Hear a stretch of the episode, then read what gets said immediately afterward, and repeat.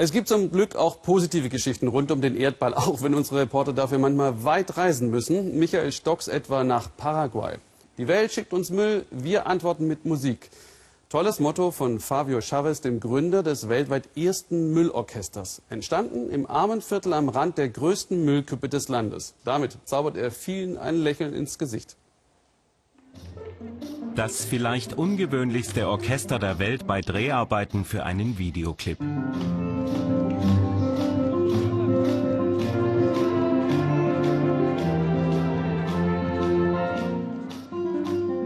Aufnahmen mit der besten klassischen Gitarrenspielerin Paraguays. Aber sie sind die eigentlichen Hauptdarsteller. Jugendliche aus einem Armenviertel, deren Instrumente aus Müll zusammengebastelt sind. Hochtalentierte Musiker voller Leidenschaft wie Maria. Ohne die Musik wäre mein Leben schrecklich für mich. Ich liebe sie. Es ist das Schönste, was mir in meinem Leben passiert ist. Maria und ihre Freundin auf dem Heimweg. Ihr Zuhause ist ein Elendsviertel am Rande von Asunción, der Hauptstadt Paraguays. Das Leben dieser Menschen ist geprägt von extremer Armut.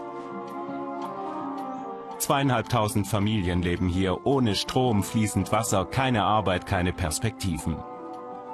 Bis vor ein paar Jahren das Müllorchester entstand. Fabio wollte durch die Musik Kinder von der Straße holen. Jetzt bringt er mit einem Mann von der Behörde, Maria und einigen anderen Orchestermitgliedern einen Pass mit Visum für die USA. Eine Sensation. Die Teenager hatten bisher keine Papiere. Nie haben sie jemals ihre Umgebung verlassen. Und jetzt ist ihr Orchester zu einem Konzert in die Vereinigten Staaten eingeladen worden. Sie haben auf sich aufmerksam gemacht, wegen der skurrilen Instrumente und wegen so begabten Talenten wie Maria. Du musst üben, dich anstrengen, nur das hilft dir weiterzukommen, sonst erreichst du nichts im Leben und für deine Zukunft y a ver un futuro mejor.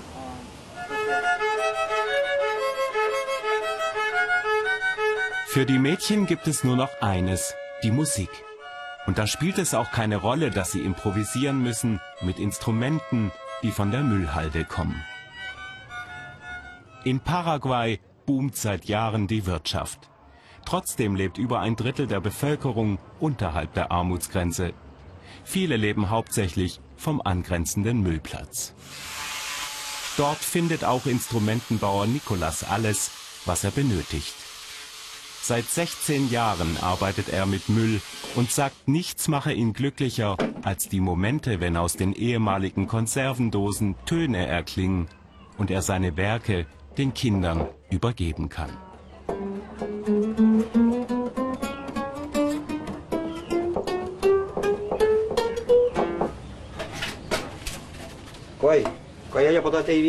Aus diesem Blech fertige ich den Klangkörper einer Violine. Diese alten Dosen werden zu Gitarren.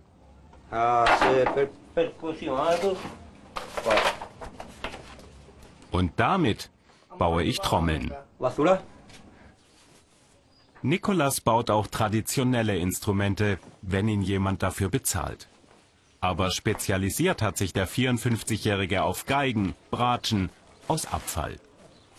Doch jetzt sind ihm die Materialien ausgegangen, er braucht Nachschub.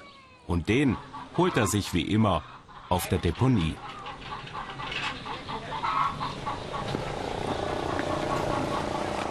Hier suchen jeden Tag rund 1000 Müllsammler nach Essensresten, nach Dingen, die sich verkaufen lassen oder eben nach Teilen, die zu Musikinstrumenten werden können.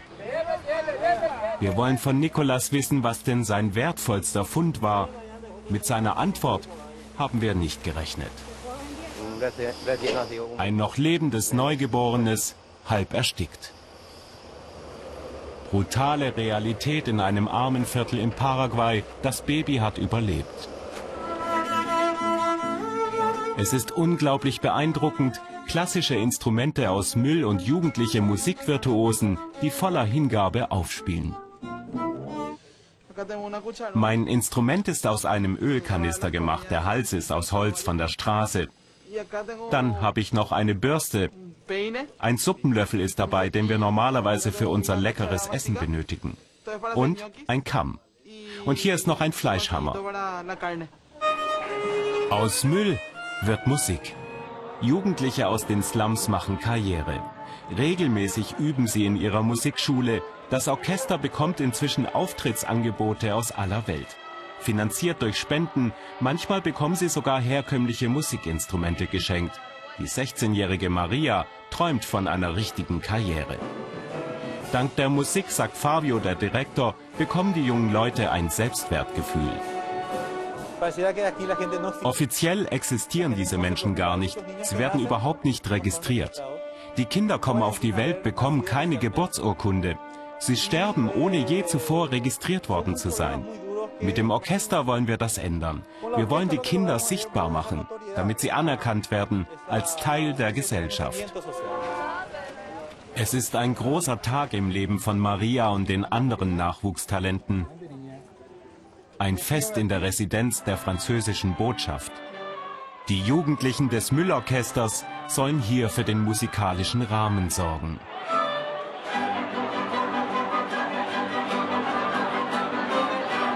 Ein Erlebnis in einer anderen Welt und Anerkennung. Die Menschen schauen mich an, sie applaudieren. Das ist das schönste Geschenk für mich. Hier zeigen wir, was wir können und dass wir den Willen haben, voranzukommen. Sie haben immer improvisieren müssen und werden nun endlich wahrgenommen.